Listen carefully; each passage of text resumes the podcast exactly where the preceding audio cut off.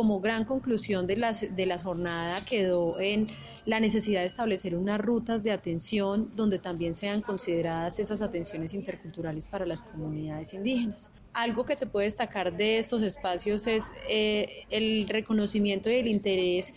que las personas que están vinculadas al sector salud, como pediatras, médicos, enfermeras, muestran en el momento de querer interactuar con esas dinámicas que se ven reflejadas en los territorios indígenas.